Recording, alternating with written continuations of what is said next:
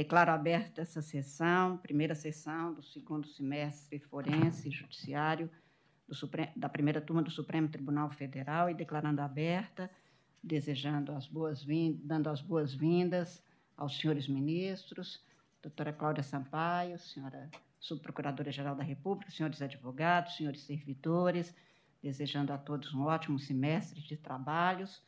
Passo a palavra ao senhor secretário para a leitura da ata da sessão anterior. Ata da décima sessão ordinária da primeira turma do Supremo Tribunal Federal, realizada em 28 de junho de 2022.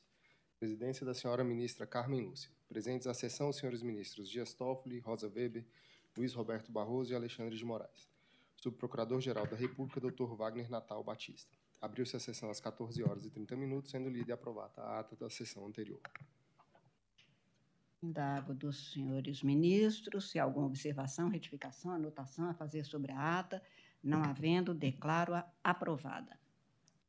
Senhor, senhora ministra Rosa Weber, senhores ministros, da relatoria da eminente ministra Rosa Weber, eu apregou para julgamento a reclamação 33765, procedente do Pará, sendo reclamante o Estado do Pará e reclamado o Tribunal de Justiça do Pará e beneficiária a Associação dos Delegados de Polícia do Pará. Senhora ministra, pelo reclamante falará o doutor José Henrique Mouta Araújo e pela beneficiária a doutora Teuli e o doutor Antônio José. Portanto, Vossa Excelência inicialmente tem a palavra para o relatório. Muito obrigada, senhora presidente, meus cumprimentos a todos os colegas, aos nossos servidores, representados aqui pelo nosso secretário, a subprocuradora-geral da República, senhores e senhora advogados. Trata-se de uma reclamação constitucional ajuizada pelo Estado do Pará, em face de decisões proferidas pelo Tribunal de Justiça Estadual nos autos de uma reclamação e de um mandado de segurança a alegação de descumprimento de uma decisão dessa Suprema Corte, a DPF 97, eh, sob a minha relatoria. Consta dos autos que a Associação dos Delegados de Polícia do Pará, a ADEPOL, impetrou em 17 de junho de 1994 perante o Tribunal de Justiça do Pará um mandado de segurança coletiva em face do governador do estado, com o objetivo de que fossem equiparados os vencimentos base de seus filiados, os, os delegados de polícia, ao dos procuradores do estado. A ordem mandamental foi concedida em 21 de 12 de 1994 para assegurar justamente aos delegados da Polícia Civil o pagamento dos vencimentos com base no artigo 65 da Lei Complementar Estadual 22 de 1994. Sendo certo, senhora presidente, que esta decisão transitou em julgado em 28 de maio de 1997, assegurando a equiparação. Em 2006, precisamente em 1 de fevereiro, a ADEPOL ajuizou uma reclamação perante o Tribunal de Justiça a alegação de descumprimento desde 1995 desta decisão proferida no mandado de segurança.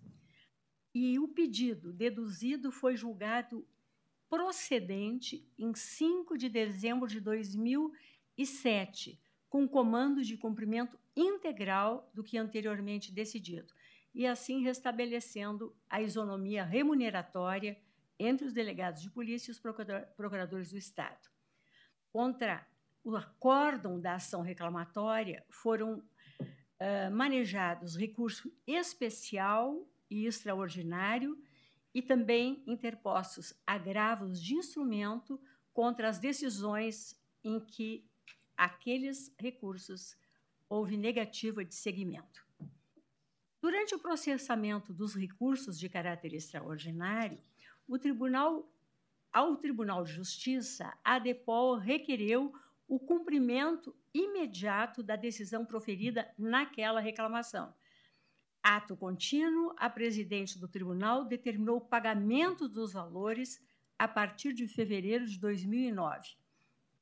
Contra este ato decisório foi interposto agravo regimental e, perante esta Suprema Corte, foi ajuizada uma suspensão de liminar.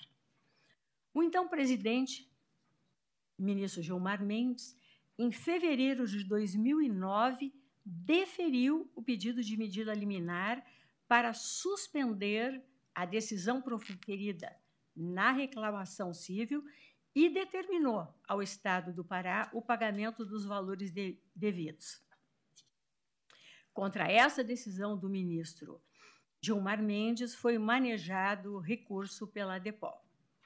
Após o processamento do agravo de instrumento, perante o Superior Tribunal de Justiça, os autos foram remetidos a essa Suprema Corte. E o agravo de instrumento foi distribuído ao ministro Celso de Mello, que em 12 de agosto de 2016 a ele negou provimento por deficiência recursal formal. Essa decisão foi mantida por unanimidade pela segunda turma desta casa e com certificação do trânsito em julgado.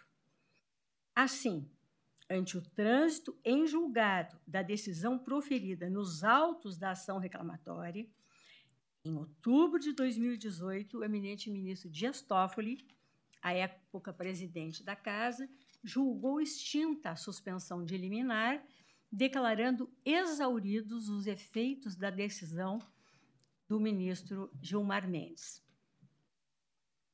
Em 17 de dezembro de 2018, a desembargadora Luzia Guimarães Nascimento, do Tribunal de Justiça do Pará, após sucessivos peticionamentos da DEPOL, determinou a expedição de ofício ao governador do estado para que adotasse as providências necessárias ao cumprimento integral dos acórdãos do Tribunal Pleno, do Tribunal de Justiça e ainda uh, de dois acordos do Tribunal, dos dois acordos do Tribunal Pleno do Tribunal de Justiça do Pará, ambos transitados em julgados.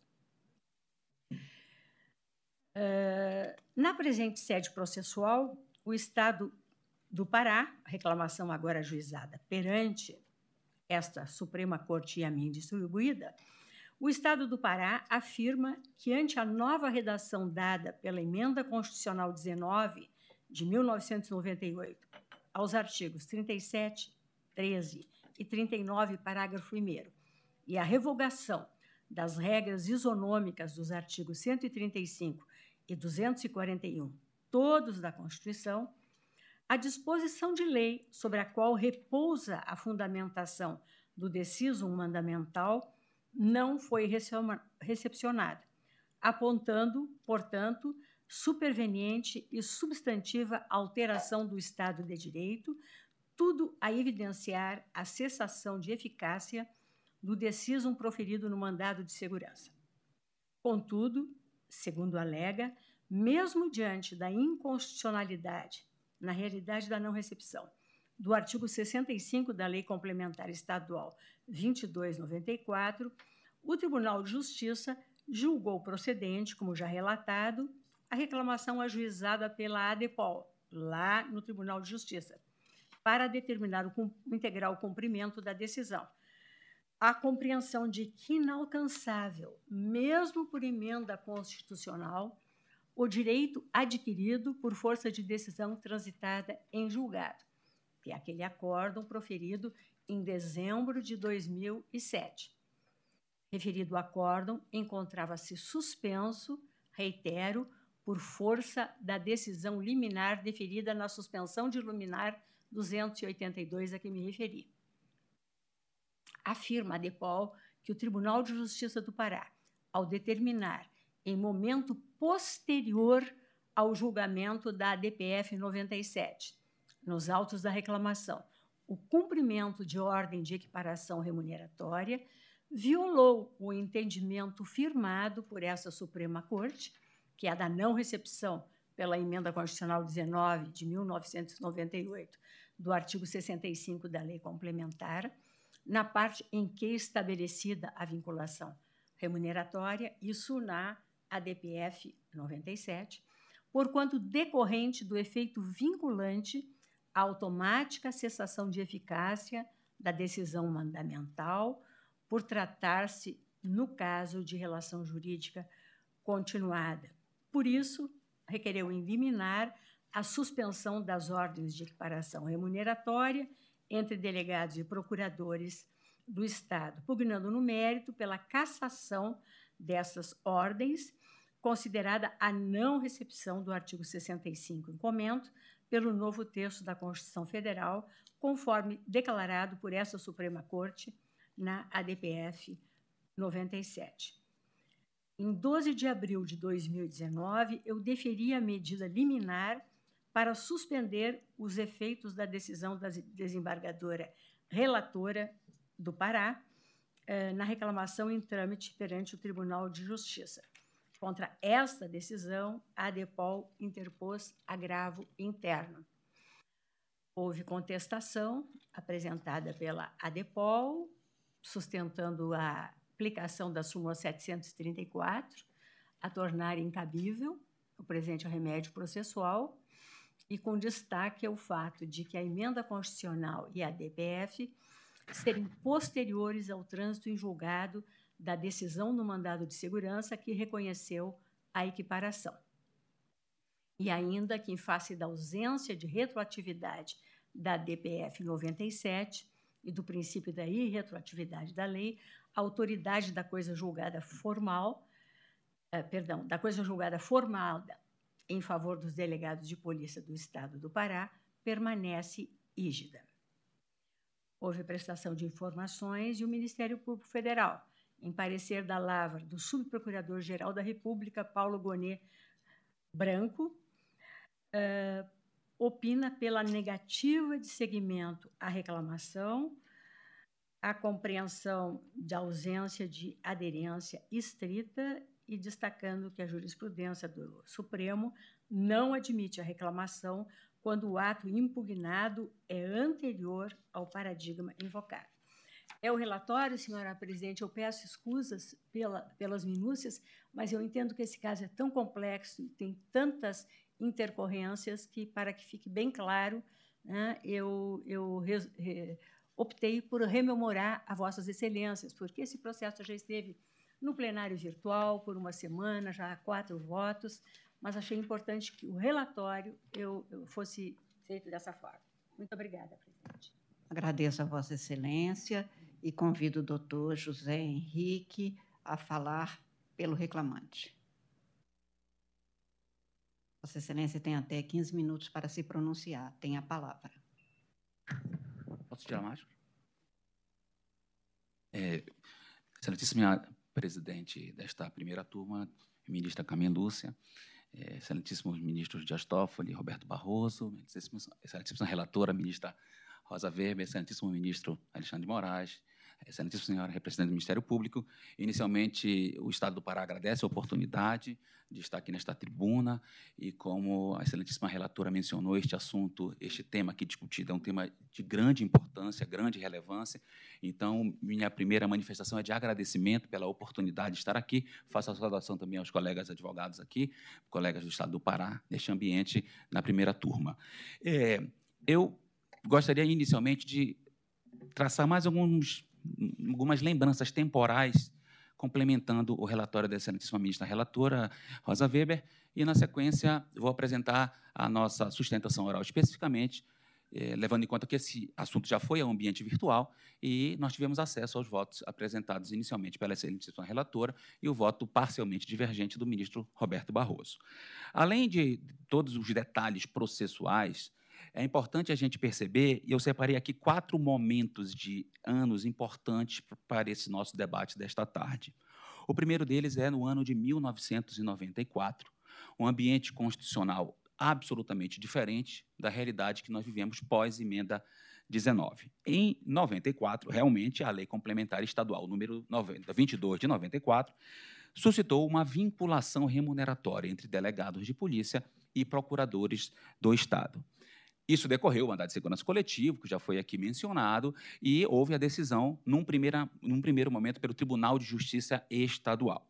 Em 1998, o ambiente constitucional se alterou totalmente. Nós estamos falando aqui de uma vedação absolutamente prevista em nossa Constituição, no artigo 19, de duas carreiras absolutamente diferentes e com padrões remuneratórios diferentes. Nós estamos falando aqui das carreiras de procuradores do Estado e de delegados de polícia. Então, evidentemente que o ambiente constitucional de 98 separou os dois caminhos constitucionais e os caminhos remuneratórios. É importante se destacar que após o ambiente de 98, existiram aí as reclamações no Tribunal de Justiça e em 2014 a importante ADPF 97 o importante papel desta Corte Constitucional ao, no ano de 2014, declarou a cessação de eficácia do artigo 65. E, evidentemente, que, quer por previsão legal, quer por inexistência de qualquer modulação, uma vez declarada inconstitucionalidade em 2014, todos nós sabemos que essa inconstitucionalidade, pelo seu efeito declaratório, é ex tunc. Então, atinge, a partir da mudança do ambiente constitucional em 98. Quando nós chegamos a debater este assunto, inclusive com sustentações orais, no ambiente virtual, a excelentíssima ministra relatora julgou parcialmente procedente a reclamação e fixou como gatilho constitucional exatamente a decisão da ADPF de 2014. Contudo, data máxima venha, entendo que nós devemos debater o o caso concreto não pela DPF 97, sim pela mudança constitucional ocorrida em 1998. E nós não estamos falando apenas deste caso do Estado do Pará. Nós estamos falando aqui de inúmeros casos que vou mencionar na sequência, onde esta Corte Suprema está debatendo não a desconstituição da coisa julgada, não é este o requerimento. O requerimento é cessação de eficácia de uma coisa julgada, levando em conta a mudança do ambiente constitucional e, neste caso, a mudança do ambiente constitucional ocorreu em 98, com a emenda, e foi declarado com efeito ex tunc em, em decorrência da, da, da DPF 97. Então, nós estamos pugnando nesse momento, primeiro pela admissão da reclamação, e nos votos virtuais isso ficou muito claro, a, a aderência, nós estamos falando aqui em a reclamação como um instrumento, sim, para defender a força da decisão dessa Suprema Corte, que foi dada na, na DPF 97, com seu efeito ex tunc, que é a emenda de é, a emenda 19 de 1998. Então, a aderência, penso que aqui é indiscutível. Quanto ao seu mérito, o Estado do Pará, neste momento, volta a dizer que se trata de uma ação extremamente importante, nós estamos falando não só no aspecto remuneratório de muitos milhões de reais que está se discutindo aqui, mas do aspecto jurídico, de duas carreiras totalmente diferentes e que o ambiente constitucional demonstra isso desde 1998. Então, isso não é novidade. E passamos ainda mais adiante. As normas decorrentes de uma interpretação constitucional de 94, elas foram atingidas diretamente pela emenda de 98. E essa emenda de 98 tem efeito ex tunc. A decisão posterior que veio na DPF 97, ela não tem eficácia ex nunc. Em momento algum nós modulamos efeitos da coisa julgada. Esta corte em momento algum na DPF 97 modulou efeitos. E vamos seguir a regra geral, excelências, da declaração advinda da DPF, que é o efeito ex tunc. E nem se poderia ser, nem poderia ser de outro modo, levando em conta os precedentes desta corte. A Coisa julgada material, nesse momento, eu volto a dizer, nós não estamos utilizando a reclamação para desconstituir coisa julgada material, e sim para cessar os seus efeitos futuros. E a Corte Suprema tem precedentes, inclusive mencionamos nos memoriais que foram novamente entregues aos vossos gabinetes na tarde de ontem. Nós mencionamos aqui a reclamação 699 de relatoria do ministro Teori, a reclamação 17665 de relatoria do ministro Fux, a reclamação 50283, recentíssima reclamação, e aí eu, eu, rememoro especialmente esta reclamação 50263, de relatoria da excelentíssima ministra Carmen Lúcia. Este caso da reclamação 50263 de respeito a outra situação extremamente importante ao Estado do Pará, que se trata de adicional de interiorização. Esta corte, na ADI 6321, declarou a inconstitucionalidade da norma local, recentemente, já nesse nosso período pandêmico, e logo na sequência, o Tribunal de Justiça, ao argumentar que havia coisa julgada em situações específicas de militares, des desobedeceu a decisão desta ADI, determinando que aqueles que tinham coisa julgada a seu favor teriam direito a receber, mesmo tendo sido declarada inconstitucionalidade da norma por esta corte. Neste ambiente, o Estado do Pará apresentou a reclamação 50283 do ano passado e foi decidida monocraticamente pela excelentíssima ministra Carmen Lúcia, exatamente neste ambiente que nós estamos discutindo aqui, que havendo uma mudança constitucional, cessam os efeitos da coisa julgada a partir daquele momento. E mais, o tempo não nos permite falar, mas não se pode argumentar aqui direito adquirido a regime jurídico. Nós também estamos diante de situações que esta corte já enfrentou diversas vezes sob o argumento de que não há direito adquirido a regime jurídico. Então, não é porque há uma coisa julgada limitada no tempo e no espaço pela emenda constitucional que vai poder se arguir, praticamente 20 anos depois, direito adquirido em norma absolutamente não recepcionada pela Corte Constitucional. E digo mais: nós temos nesta Corte dois temas no ambiente tributário que irão ser apreciados pela nossa Corte Maior, pelo Pleno, que são os temas 881 e 885. Os dois estão debatendo a mesma circunstância, que volto mais uma vez a dizer cessação de continuidade de efeitos de uma decisão judicial em razão do seu da mudança constitucional. Além de ser uma discussão puramente de limitação de eficácia, nós temos uma previsão também no Código de Processo Civil, no artigo 505, inciso 1, que fala exatamente isto, que a coisa julgada em trato sucessivo tem uma cláusula rebus sic stantibus. Então, o debate aqui é constitucional, cessação de eficácia de uma norma não recepcionada pela Constituição, e mais, uma norma cuja DPF tem efeito ex tunc há 1998, e mais ainda a previsão constitucional de eficácia continuada cessando-se a partir do momento que há uma mudança, e nós estamos falando aqui de uma mudança constitucional. Não é uma mudança de fato e não é uma mudança tão somente de dispositivo infraconstitucional.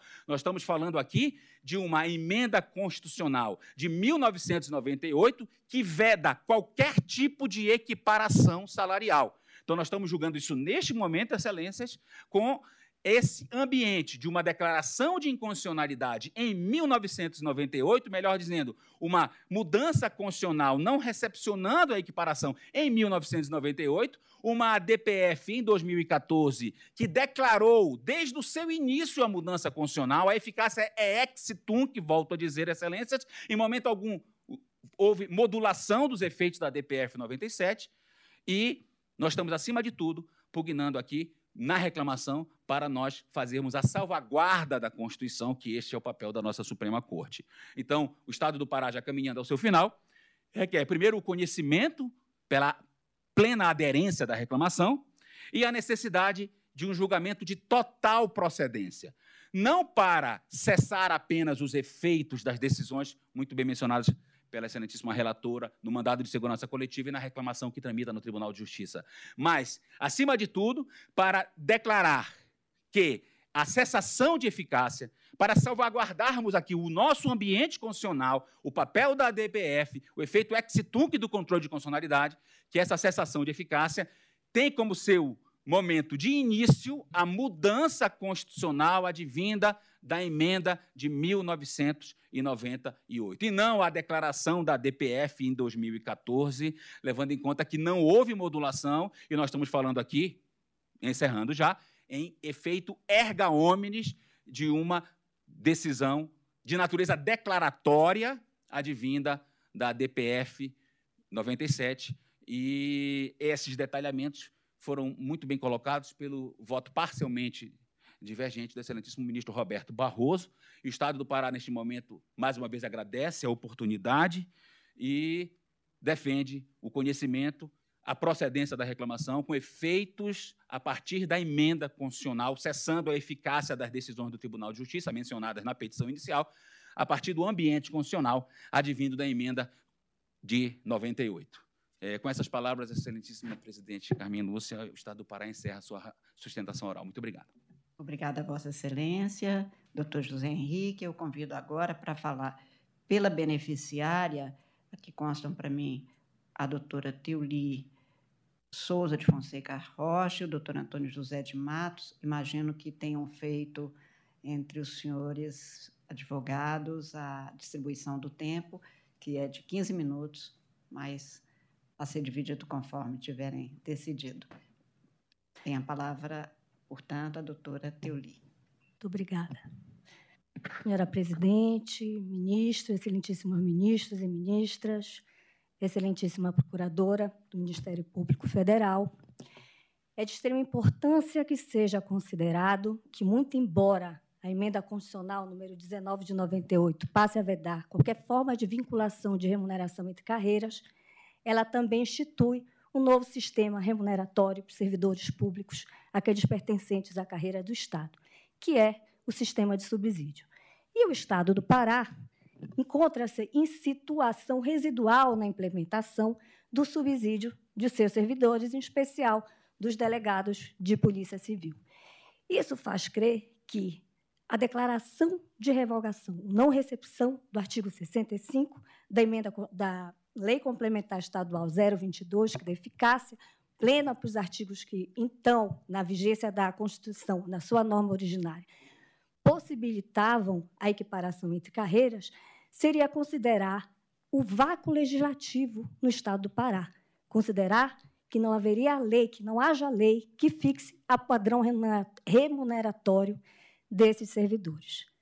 Sensível a essa situação, a essa, essa situação de ordem pública, dessa questão de ordem pública, o ministro Gilmar Mendes, no momento é, da relatoria da DPF número 97, a quem foi inicialmente distribuído, fez reconhecer a situação e, como havia um pedido cautelar de que a tramitação da reclamação constitucional no Tribunal de Base fosse suspensa, é, era um dos pedidos né, que fazia é, que constantes na DPF número 97, ele negou cautelarmente que houvesse a suspensão da reclamação constitucional perante o Tribunal de Base sob o argumento de que haveria muito mais prejuízo para a administração pública a situação do vácuo legislativo, a fixar o padrão remuneratório desses servidores, do que efetivamente suspender e não reconhecer é, a recepção do artigo 65 pela então emenda constitucional número 19 de 98.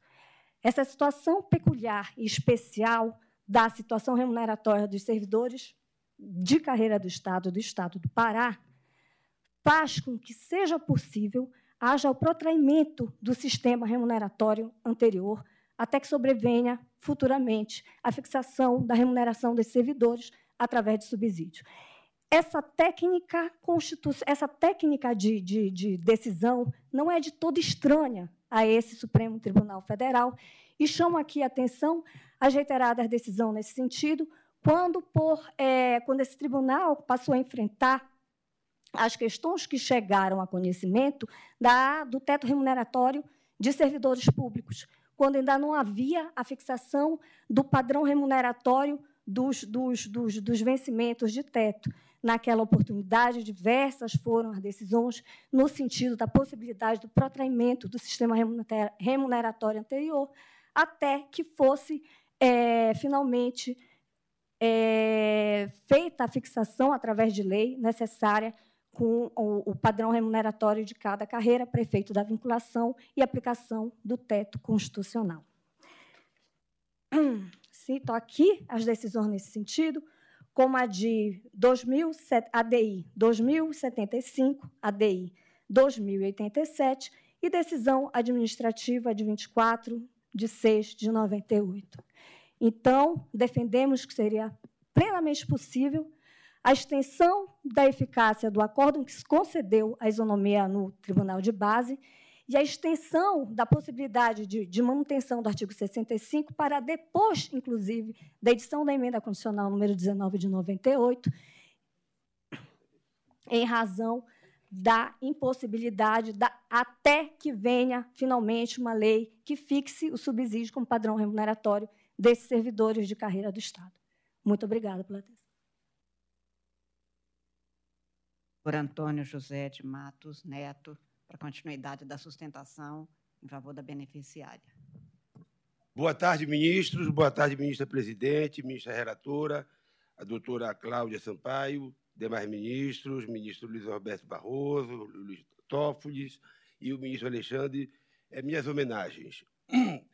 Agradecendo a oportunidade, eu venho aqui com uma reflexão do seguinte: nós estamos aqui a julgar uma reclamação constitucional. A reclamação constitucional é, trazida né, a partir do, do, do, nosso bojo da, da Constituição vem garantindo que os tribunais, e nesse caso específico aqui, o nosso Supremo, o Agreste do Supremo Tribunal, garanta essa, essa reclamação para garantir uma decisão do próprio Supremo. Qual é, então, a decisão do próprio Supremo?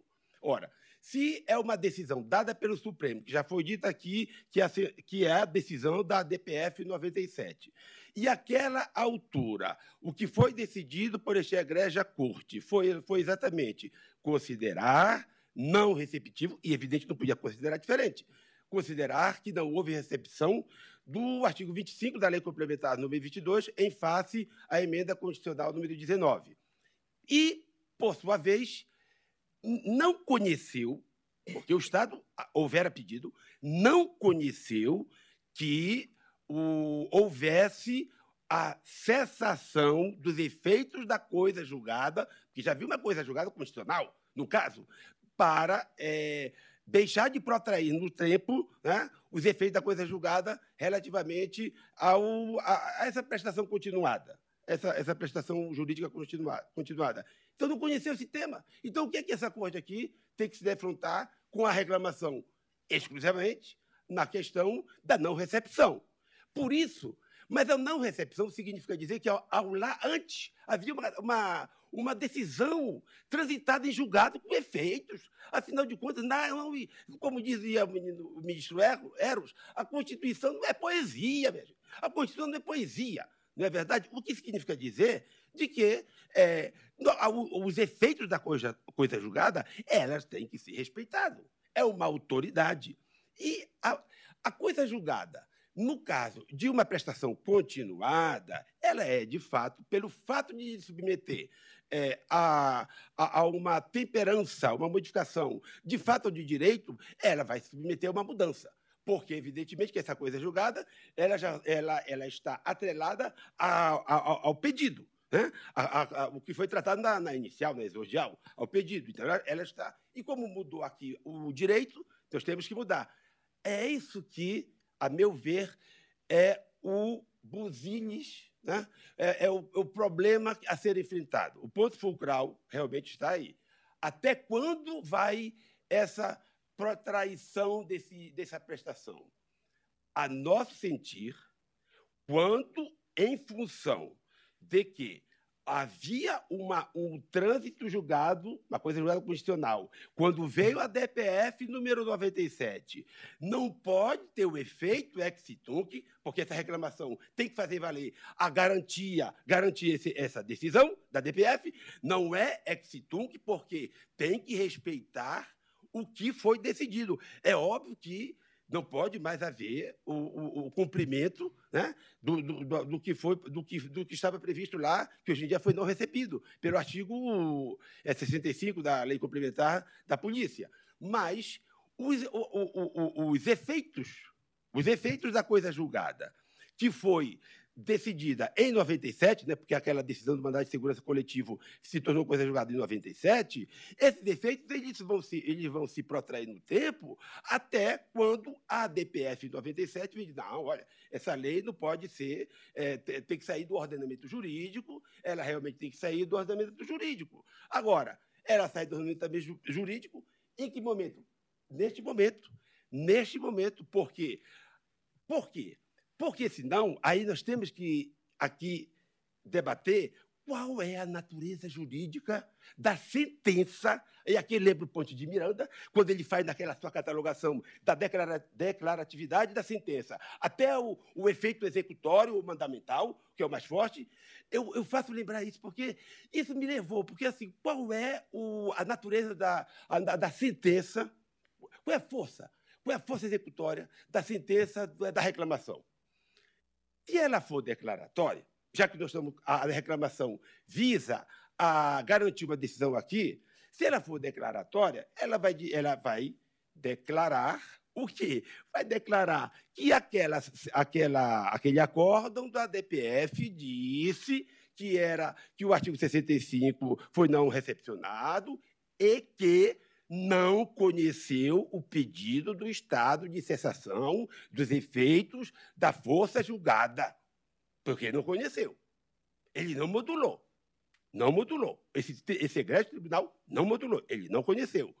O que, de fato, tem para ser cumprido, para ser mandado cumprir, e aqui eu já estou dando a indicar qual é o que eu vejo, né? qual é o sentido, da, qual é a natureza da sentença. Mandando cumprir que aquele acórdão seja garantido a sua executividade. Né? E se for isso declaratório? E se for, não. Eu acho que ela é constitutiva. Como constitutiva? Como que essa reclamação vai constituir o quê? Vai constituir, ou se, barra, extinguir, uma, vai dar uma de ação rescisória? A ação rescisória é que, que, que, é que tem essa função legal né, de é, desconstituir, é, é, é, esbarrando numa norma que ofende, a, que ofende a, uma norma que seja inconstitucional, que seja é, contrária ao direito, essa norma tem que ser uma decisão que, que contrai essa norma, tem, essa decisão tem que sair do, orden, do ordenamento jurídico. Essa norma tem que sair do, essa decisão tem que sair do ordenamento jurídico. Isso é ação decisória. E se for natureza constitutiva, ela vai fazer, às vezes, de ação rescisória. Né? Porque vai dizer, olha, esses efeitos que está sendo que devem se cumprir, está mandando cumprir até hoje, não pode ser. Então ela vai esbarrar nesse sentido, porque não, a ação reclamatória não se, a reclamação constitucional não se presta a servir a este sentido. Por isso, senhores, a meu sentir é mandamental e vim invoco aqui Ponte de Miranda. A natureza da sentença de uma reclamação constitucional, ela é mandamental. Eu, eu estou nessa precária. Eu estou aqui para dividir uma inquietude. Desculpa, e sirvo dos professores do Brasil, porque esse tribunal é um farol para a gente, para nós advogados. Eu venho lá da Amazônia, né? eu, eu saio da minha, da minha floresta e, e, assumo, e venho até aqui pedir essa ajuda pedir esse socorro, porque aqui, o farol daqui ilumina a nós nos quatro cantos deste país. Então, vejo eu, se ela é mandamental, como que vai atingir ex tunc algo que não foi nem decidido? não foi decidido. Não foi decidido, foi modulado. Não foi modulado. É óbvio que, é, que não, não merece sustentabilidade algum defender que é, até hoje, ou até um determinado momento mais próximo do, do presente, sejam é, cumpridas esse, é, o que a isonomia. É óbvio que não. A meu ver, a decisão primária, que já foi originada, dada na virtual, pela ministra, eu compreendo que é correta pela ministra relatora Rosa Weber, quem aqui eu ressalto a cordialidade, a ética com a advocacia, eu me rendo e me curvo à senhora devido à elegância da senhora com a advocacia, ministra.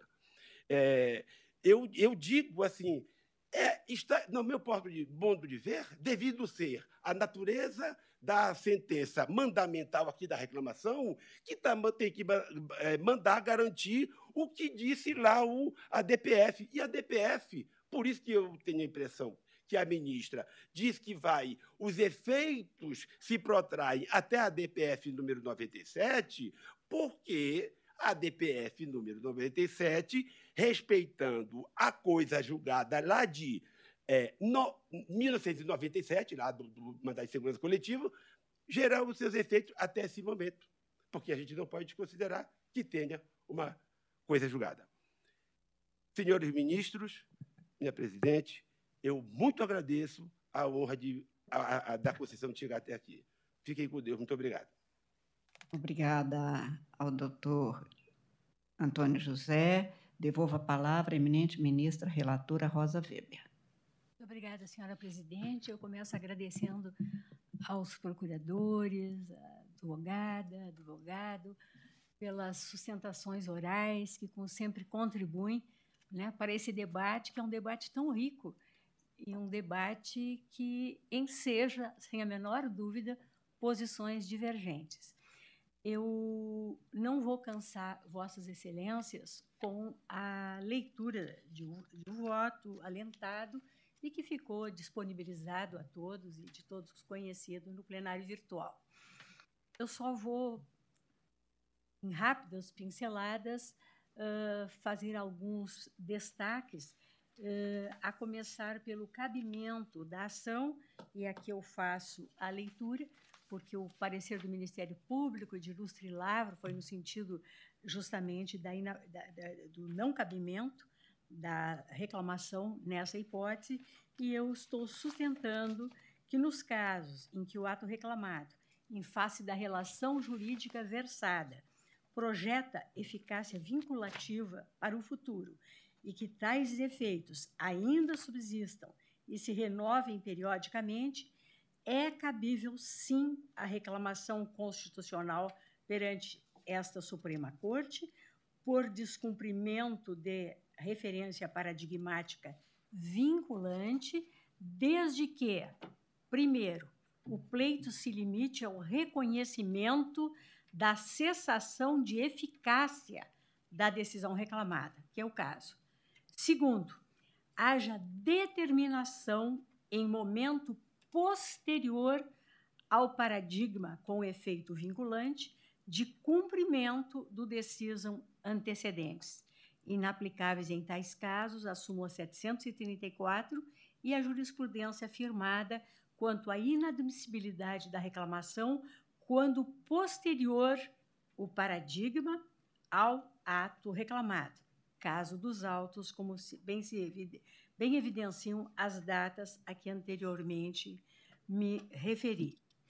Eh, não preciso dizer que, nos casos de relações jurídicas sucessivas decorrentes de suporte fático complexo, a sentença produz efeito vinculativo para o futuro.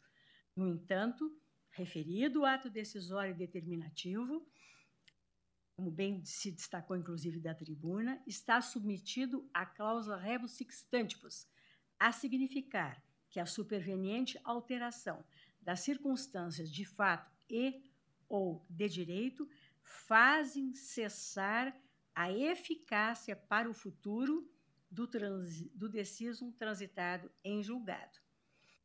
Na linha da jurisprudência desta Casa, as decisões proferidas pelo Supremo Tribunal Federal em sede de controle de constitucionalidade podem, sim, impactar diretamente a coisa julgada formada em sentido contrário, seja possibilitando o ajuizamento de ação rescisória, seja viabilizando o emprego da técnica processual prevista nos artigos 525, parágrafos 12 e 14 e 535, parágrafos 5 e 7 todos do CPC de 2015, conforme o caso, aquelas hipóteses todos sabemos que dizem com a inexequibilidade do título ou a inexigibilidade da obrigação, justamente por força de declaração de inconstitucionalidade de ato normativo em sede de controle de constitucionalidade por essa Suprema Corte. Destaco ainda, e aqui eu estou me reportando à emenda, que no tocante às relações jurídicas continuadas, o pronunciamento dessa Suprema Corte em análise de constitucionalidade concreta ou abstrata, em sentido contrário à coisa julgada formada em momento anterior, gera efeitos significativos. E, não obstante, não desconstitua diretamente os efeitos passados e já consumados, impede automaticamente a concretização dos efeitos futuros da sentença antecedente. Alteração no Estado de Direito, consubstanciada no pronunciamento em sede de controle de constitucionalidade deste Supremo Tribunal Federal, produz efeitos automáticos sobre a coisa julgada anterior em sentido contrário, no tocante às reiterações futuras. Despicienda, assim, decisão judicial em concreto, asseverando a perda de eficácia do ato sentencial, ressalvada a previsão legal específica.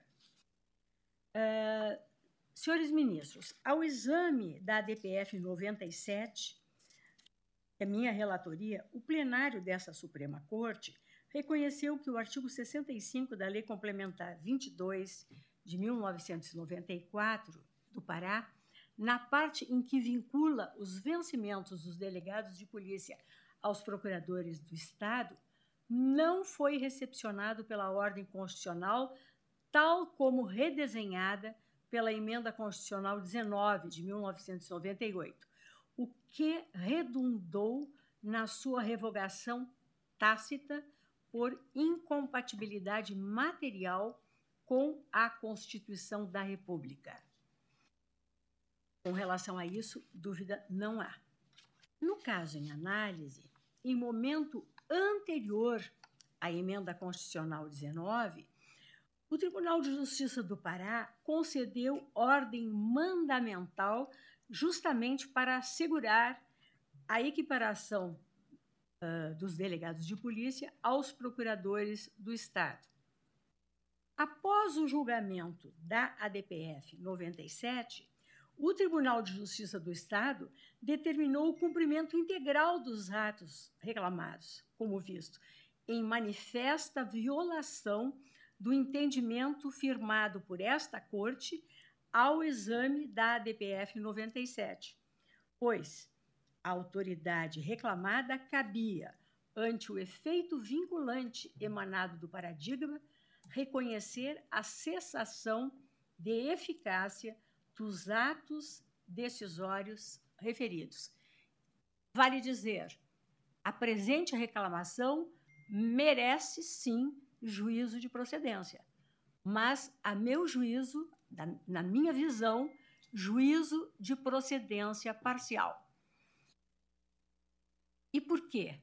Eu entendo que só é possível reconhecer em sede de reclamação constitucional, a cessação de eficácia das decisões proferidas no mandado de segurança e na reclamação na corte local a partir de 8 de setembro de 2014, data em que publicada a ata de julgamento da decisão desta Suprema Corte na ADPF 97 uma vez que somente nesta data, 8 de setembro de 2014, o paradigma passou a ostentar o efeito vinculante indispensável à propositura da ação reclamatória. Eu me adianto, embora seguramente o ministro Luiz Roberto vai expor com brilho e a clareza costumeiros né, o seu ponto divergente, eh, na minha visão, eh, a sustentação se fez porque não teria sido objeto de modulação de efeitos a nossa decisão na DBF 97, o que significa que, em se tratando de declaração de inconstitucionalidade, os efeitos seriam ex, nunc, ex tunc e não ex nunc, e ainda porque inexistiria direito adquirido ao regime jurídico.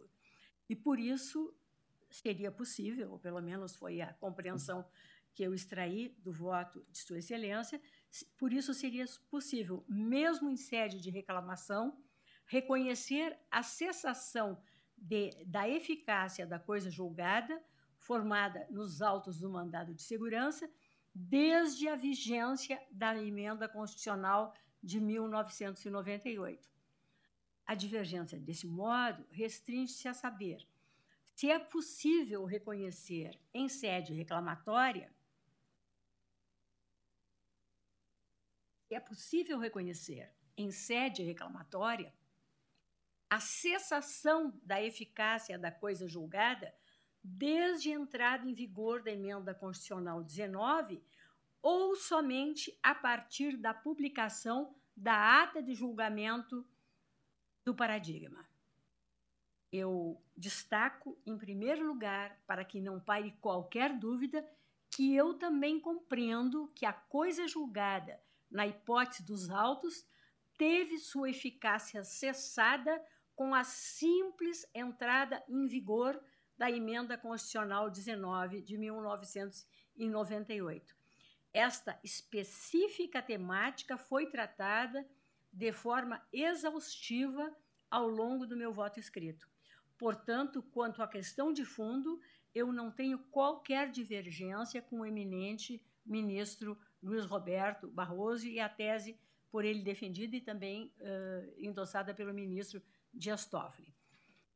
O instrumento processual da reclamação, contudo, como eu tenho reiteradas vezes acentuado nessa turma, deve ter seu âmbito cognitivo restrito às hipóteses constitucionais e legais.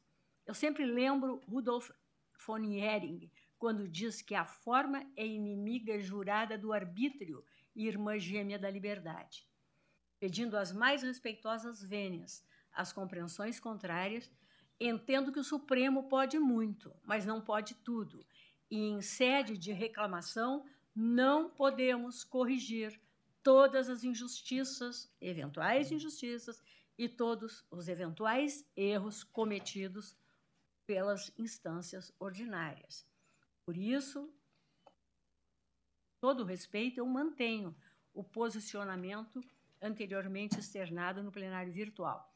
A reclamação, esse disso, constitui ação autônoma de impugnação dotada de perfil constitucional justamente para a preservação da competência e garantia da autoridade das decisões dessa Suprema Corte, mas ela é cabível nos casos de usurpação de competência do Supremo, de desobediência à súmula vinculante ou de descumprimento da autoridade de decisão proferida por esta casa, desde que com efeito vinculante ou proferida em processo de índole subjetiva no qual o reclamante tenha figurado como parte. E aqui eu me reporto aos dispositivos constitucionais e legais, CPC de 2015. Assim, em ação reclamatória por descumprimento de decisão proferida por esta Corte, ressalvado o pronunciamento em processo de índole subjetiva do qual o reclamante tenha sido parte, o que não é o, o, que, da, o que não é o caso dos autos, faz-se indispensável a presença do efeito vinculante da decisão.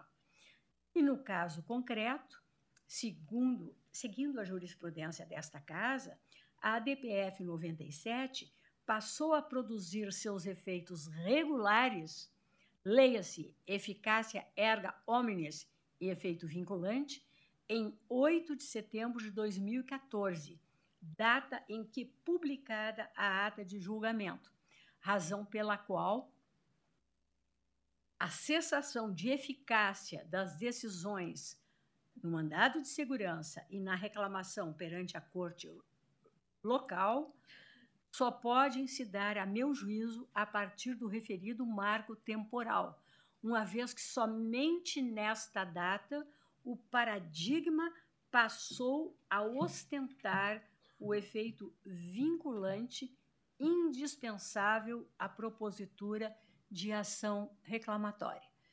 Com toda vênia, senhora presidente, esse é o meu ponto de vista e por isso eu, uh, o meu juízo de procedência se faz nos termos da, do deciso que Vossa Excelência eh, relembrou no início da sessão, no sentido do, de julgar parcialmente procedente o pedido para reconhecer a cessação de eficácia a partir de 8 de setembro de 2014 das decisões referidas no manda das decisão no mandato no mandado de segurança, que aqui eu identifico, e, em consequência também do acórdão emanado do Tribunal de Justiça do Pará na reclamação, que eu aqui também identifico, bem assim para caçar o ato decisório da desembargadora do Tribunal de Justiça do Pará, proferido em 17 de 12 de 2018,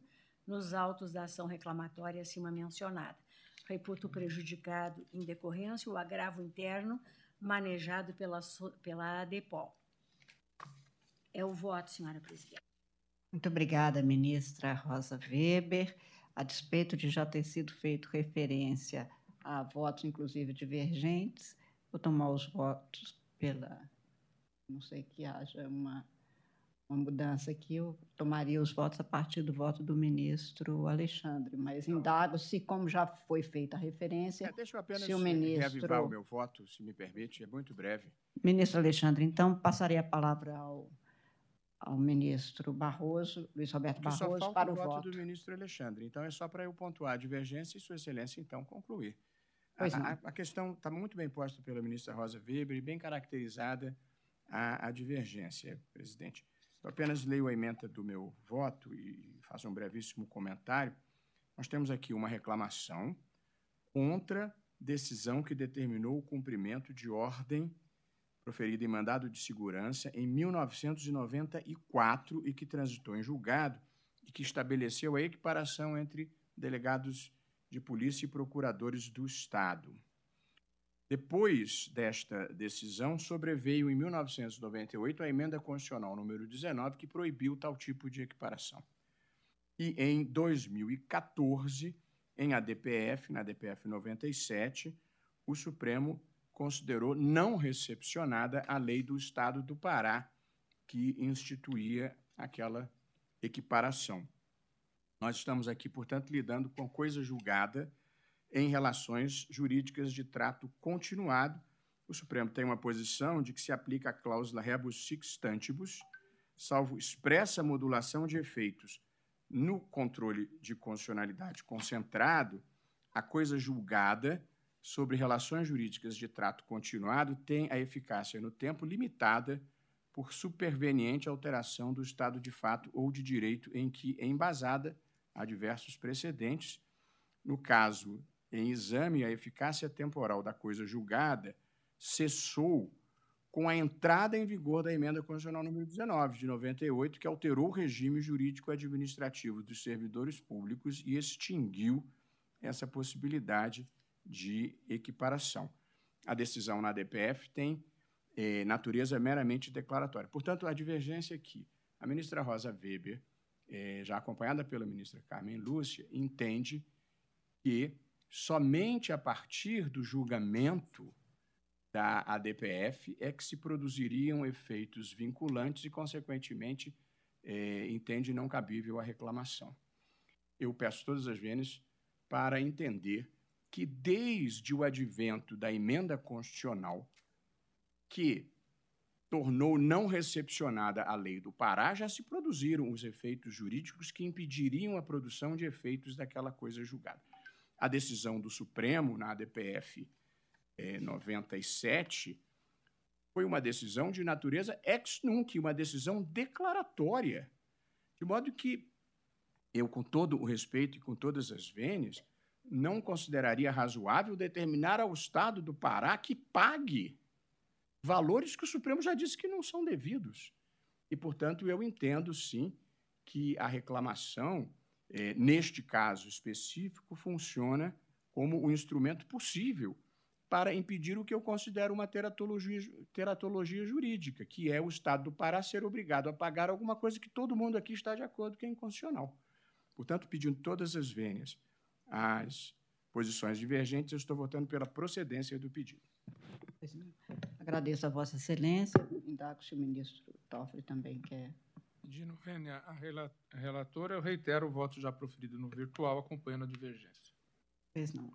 Ministro Alexandre, como falta apenas Vossa Excelência, eu também, então, vou pedir licença para ratificar meu, o voto que eu já tinha, reiterando que já tinha proferido no, no plenário virtual, acompanhando a eminente ministra relatora e apenas fazendo uma referência breve para o conhecimento de todos. Foi feita referência a uma decisão, a uma reclamação, 50.263, de minha relatoria, também do Estado do Pará.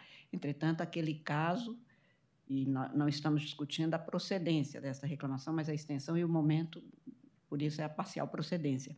Naquele caso, na, na, na ação direta 6321, no, o Supremo tinha resguardado as decisões administrativas e decisões judiciais e modulado os efeitos da Lei Estadual 5621. Este o dado pelo qual, naquele caso, a procedência foi plena e aqui não. Mas, enfim, eu estou reiterando o voto que também formulei, ministro. Portanto, ministro Alexandre de Moraes tem a palavra para o seu voto. Boa tarde, presidente. Peço vista. Brincadeira.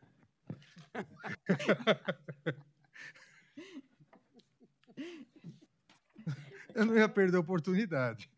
De jeito nenhum, sendo Vossa Excelência, é, é, ministro Alexandre de Moraes sendo ministro Alexandre de Moraes, nem seria diferente, com a nossa alegria. Cumprimento Vossa Excelência, ministra Carmen Lúcia, cumprimento nossa vice-presidente do tribunal, ministra Rosa, nosso ministro Dias Toffoli e ministro Luiz Roberto Barroso. Presidente, aqui é um caso realmente interessante e surgem esses problemas porque a criação da DPF nessas hipóteses acabou criando um controle concentrado de recepção da norma. Nós não tínhamos até eh, a Lei 9882 de 99, nós não tínhamos a possibilidade eh, de um controle concentrado, com todos os efeitos que o controle concentrado é, possui, é, de normas anteriores à Constituição, ou, no caso aqui, normas anteriores a uma emenda constitucional. É, a partir é, da regulamentação é, da DPF, é, surgiu essa possibilidade desse controle. Qual, na verdade, qual a grande discussão aqui? Se o governo do Pará tem que pagar essa isonomia entre 98 e 2014, que foi a decisão, ou seja, esses 16 anos. E como, como eu, eu entendo esse caso? Se fosse, se fosse análise de uma ação subjetiva, de um caso específico, é, onde o juiz, na sua fundamentação, decretasse a não recepção da norma e decidisse, obviamente, no dispositivo, ele, no caso, se fosse um caso único, específico, subjetivo, uma única é, pessoa, ele determinaria que não foi recepcionado, é, não houve a recepção pela emenda 19, e aquele delegado que teria ingressado com a lei, com, com o pedido, é, não teria direito desde a não recepção. Se fosse o caso subjetivo, seria isso. Ampliando é, para o controle concentrado da recepção, eu peço aqui todas as vênias, eminente ministra Rosa e a presidente, me parece que a solução deva ser a mesma. Porque se fosse o único caso de um delegado e o juiz entendesse, não, aqui não houve a recepção, então você não tem o direito desde 98. Ao meu ver, foi o que o Supremo Tribunal Federal, de forma concentrada, fez com a DPF. Disse: delegados, vocês não têm o direito pela, a partir da emenda 19, vocês não têm o direito né, a essa é, paridade, é, justa ou injusta, mas foi o que a emenda 19 é, previu, não tem direito a essa paridade desde a emenda, a emenda 19 em 98, em que pese é, existir é, o mandato de segurança, a decisão. Eu verifiquei aqui, foi uma preocupação minha é, ver os pagamentos, parece que houve pagamentos. É, eu tenho a notícia de três precatórios em alguns anos, obviamente o que foi pago é, que não deve ser devolvido. É mais é o que não foi é pago é, desde de 98, em, apesar é, da é, do mandato de segurança, da reclamação estadual, da liminar concedida pela desembargadora. Me parece que a retroatividade, é, a retroatividade acompanha os efeitos erga omnes e os efeitos vinculantes. Os três efeitos da declaração de não recepção, salvo uma modulação, é, eu, eu vejo dificuldades em cindir esses efeitos. A retroatividade, é, os efeitos são ex tunc, os efeitos são erga omnes, mas a vinculação seria só dali é, para frente. Então, pedindo todas as vênias à eminente ministra relatora e a Vossa Excelência, presidente, eu acompanho a divergência. Agradeço a Vossa Excelência e proclamo o resultado. Reclamação julgada procedente nos, ter, nos termos do voto, dos votos divergentes do voto da ministra relatora, vencidas a ministra relatora e a ministra Carmen Lúcia, redigirá o acordo o ministro Luiz Roberto Barroso. Eu agradeço aos senhores advogados e, ministro Barroso, o próximo, o próximo processo a ser chamado de minha relatoria, Vossa Excelência declinou suspeição.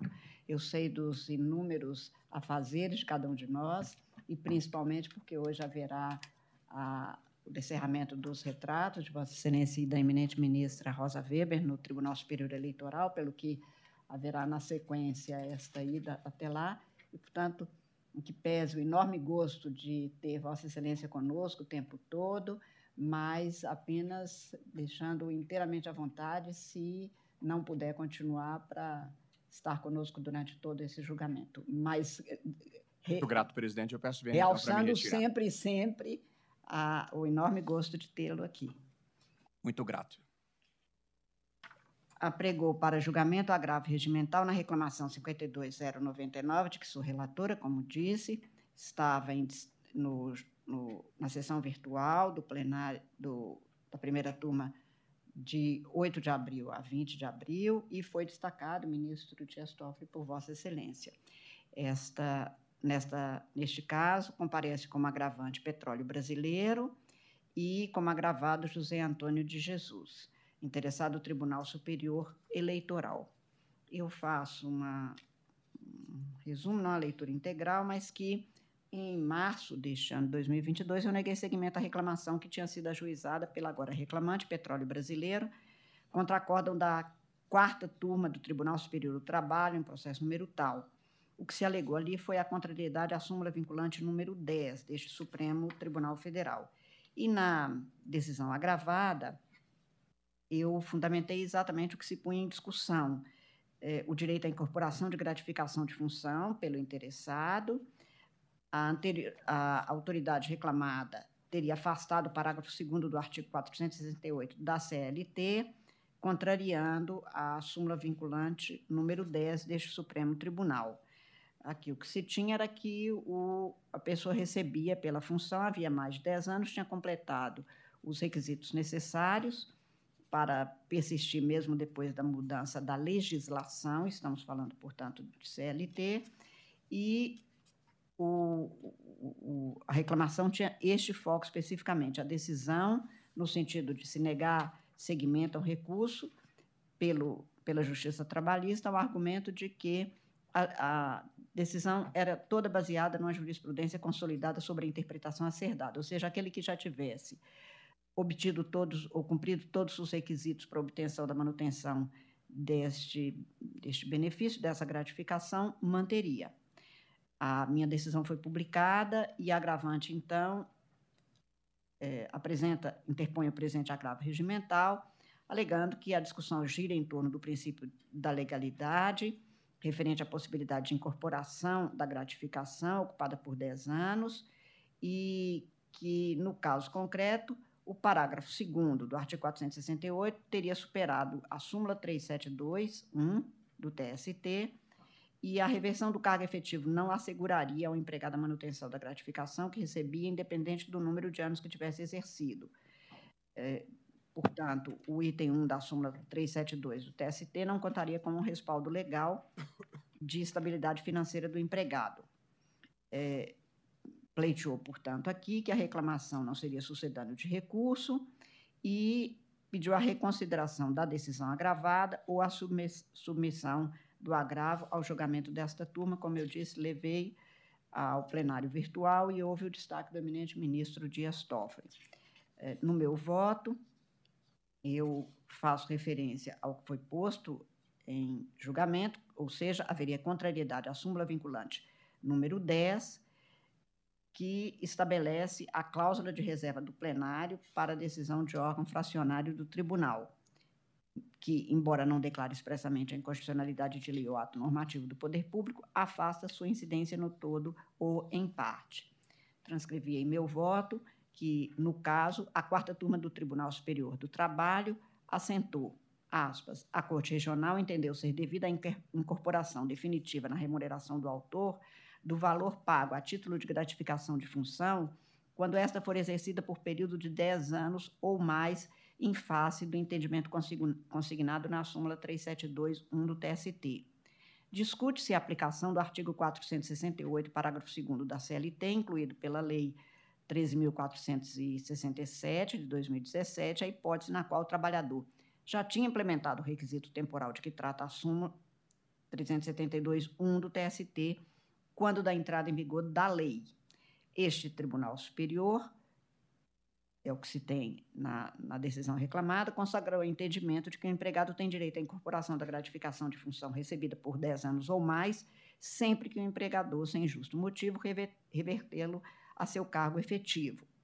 E aí menciona é, precedente e afirma, por sua vez, no que se refere ao artigo 468, parágrafo 2 da CLT, incluído pela Lei 13.467, a subseção especializada em dissídios individuais, um em julgamento realizado em 9 de nove de 2021, no processo número tal, firmou entendimento no sentido de que a nova norma não se aplica aos casos em que os requisitos para incorporação tenham se implementado antes de 11 de novembro de 2017, de forma a não retroagir para alcançar a situação passada estabelecida sob a égide da lei antiga, haja visto o direito adquirido do empregado à referida gratificação. E continua continua ali se afirmando que, neste mesmo sentido de não aplicação do artigo 468, parágrafo 2 da CLT, nos, aos casos de implementação dos requisitos antes da vigência, no caso concreto, é incontroverso o recebimento da gratificação de função pelo reclamante por mais de 10 anos antes da vigência da Lei 3.467, bem como a reversão sem justo motivo por iniciativa do empregador no cargo anteriormente ocupado. Logo, a decisão regional em que se entendeu ser devida a incorporação definitiva na remuneração do autor do valor pago a título de gratificação foi proferida em conformidade com a jurisprudência uniforme desta Corte Superior, razão pela qual não se processa o recurso de revista quanto ao tema. E eu, então, afirmei que não havia contrariedade à súmula vinculante número 10 do Supremo, por inobservância do princípio da reserva do plenário, porque não houve juízo de inconstitucionalidade do parágrafo 2 do artigo 468 da Consolidação das Leis do Trabalho. O que a Justiça do Trabalho teria feito seria restringir, limitar-se a reconhecer que o parágrafo 2 do artigo 468 da CLT, incluído pela Lei 3.467 de 2017, não se aplicaria à situação do interessado, por ele ter cumprido os requisitos para incorporar a gratificação antes da, da vigência do dispositivo legal.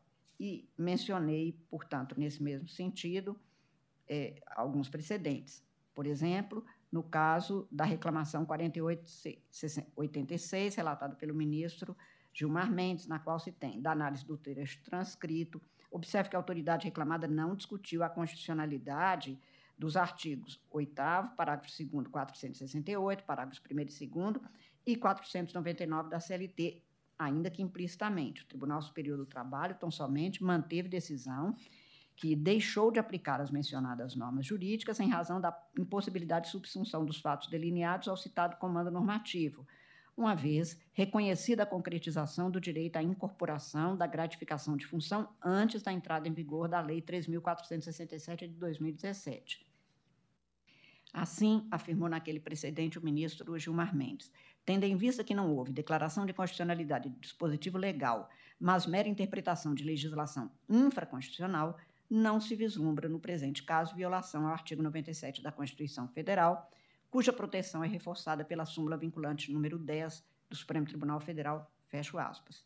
No mesmo sentido, também ministro, relatado pelo ministro Gilmar Mendes, a reclamação 43.238, expressa, no mesmo caso, e ainda do ministro Alexandre de Moraes, na reclamação, no agravo regimental, na reclamação 35.478, afastamento do dispositivo, de dispositivo da lei complementar estadual, violação à súmula vinculante na ocorrência, mera interpretação da norma, recurso a que se nega provimento.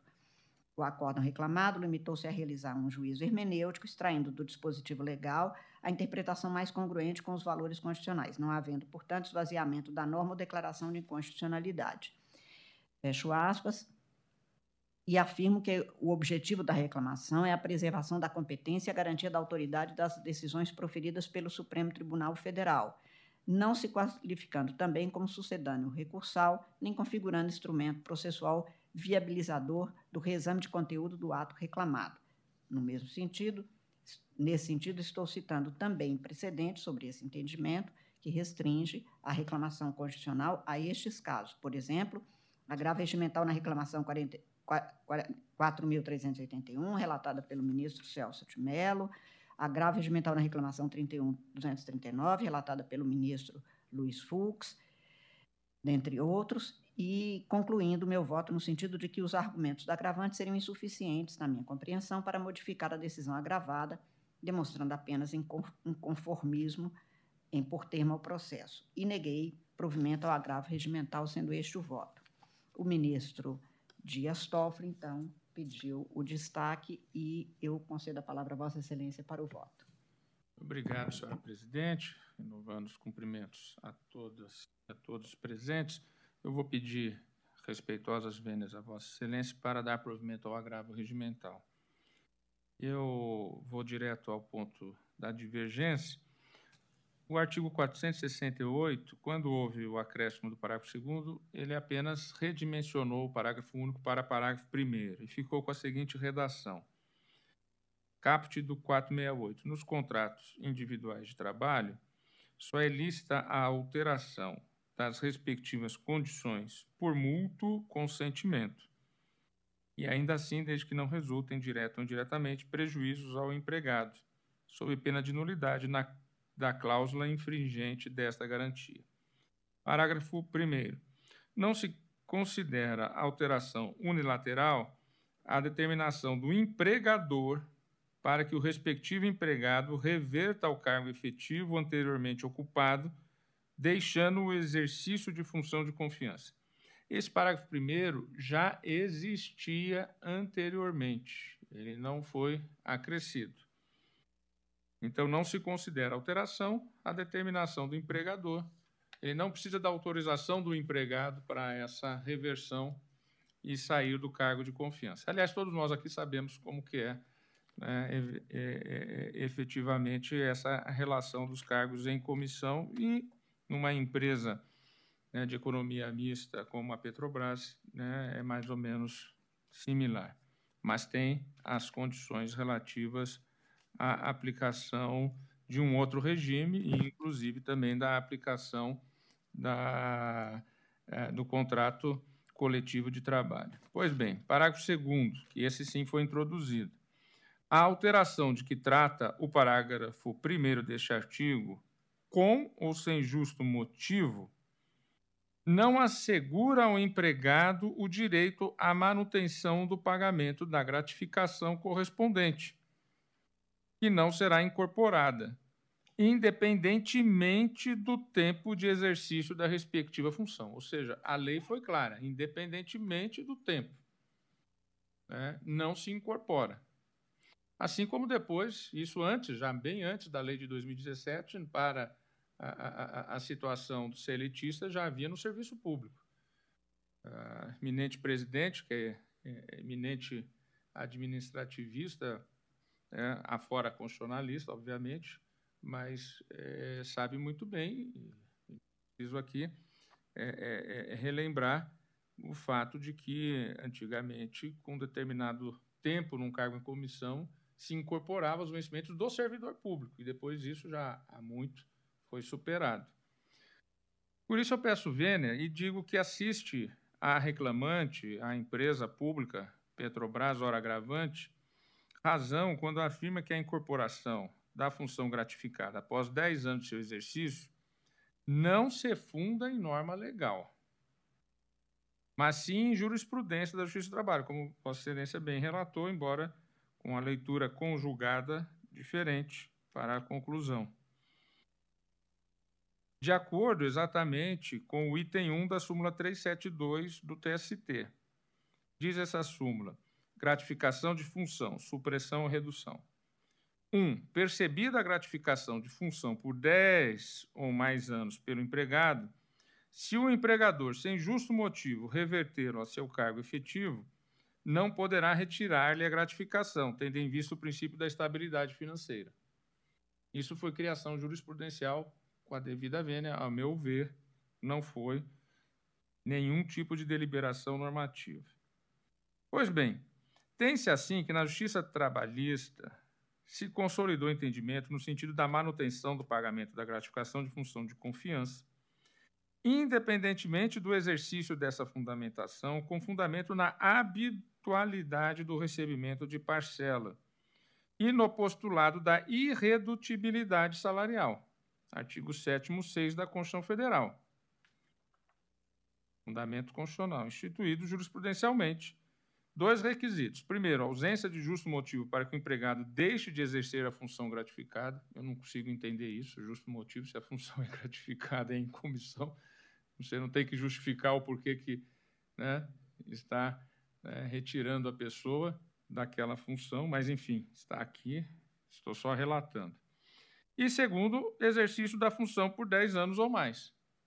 É, e vejam que a lei já dizia lá atrás, no antigo parágrafo único do 468, que virou parágrafo primeiro, que aqui poderia a, a, a, a, contratante tirar a pessoa da função comissionada sem anuência dela, que é o óbvio. Que é o...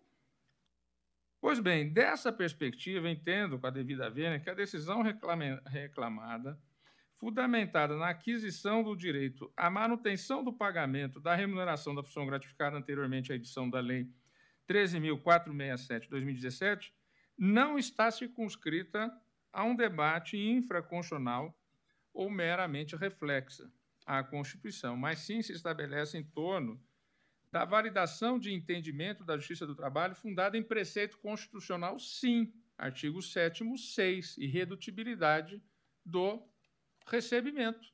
Por quê? Porque a decisão da, da, da Justiça do Trabalho e a própria súmula em si, ela traz um uso capião constitucional. Dez anos, você mantém a sua função comissionada, mesmo não tendo mais o cargo de responsabilidade, que é da natureza de uma função comissionada. Você é revertido à sua situação original deixando os encargos, mas você usa o capil por conta de 10 anos. Por que não 15, 20, 5, 2, 1, 6 meses? Né? Ou seja, se aplicou, sim, ao caso concreto, um tema constitucional, inciso 6 do artigo 7 que, embora não esvazie a força normativa do parágrafo 2 do artigo 468, restringiu o seu alcance. É evidente que, quando se ignora a, a, a introdução do parágrafo 2 ao 468, por conta do, do artigo 7 6, está se restringindo o seu alcance, né, o que, a meu ver, ofende sim com a devida vênia a súmula vinculante número 10, colocada como paradigma. Né? E aí eu vou já até superar algumas partes aqui do meu voto, uma citação, e eu, por essas razões, peço vênia eminente relatora, compreendendo também, respeitando, evidentemente, os posicionamentos, eu voto no sentido de dar provimento ao agravo regimental, julgar procedente a reclamação para caçar a decisão reclamada, a fim do quê? Não para decidir nenhuma, nenhuma causa concreta, para determinar o TST o rejulgamento diante das balizas aqui colocadas. É como voto, senhora presidente. Agradeço a Vossa Excelência. Concedo a palavra ao eminente ministro Alexandre. Tem a palavra, ministro. É, pre- Presidente, agora não é brincadeira. Realmente, os argumentos, eh, dois argumentos trazidos pelo ministro Dias Toffoli, fizeram com que eh, eu tenha necessidade de refletir. Eu já tinha o voto preparado, mas eu peço vista. Pois não. Proclamo o resultado após o voto parcial, após o voto da ministra relatora, Carmen Lúcia, que negava provimento ao agravo regimental, e do voto divergente do eminente ministro Dias Toffoli, que provia o agravo e julgava procedente a reclamação para devolução ao Tribunal Superior do- Trabalho para rejulgamento, nos termos, nas balizas aqui fixadas, pediu vista o ministro Alexandre de Moraes. Imagino que Vossa Excelência, até comecei a proclamar sem indagar, peço desculpas, ministra Rosa Weber, não sei se Vossa Excelência, peço desculpas. É, mas fica em suspenso a minha proclamação, se Vossa Excelência quiser antecipar o voto, apenas porque. Não, eu, eu só antecipo, queria acompanhar Vossa Excelência, mas vou aguardar o voto vista do Alexandre de Moraes. Pois não.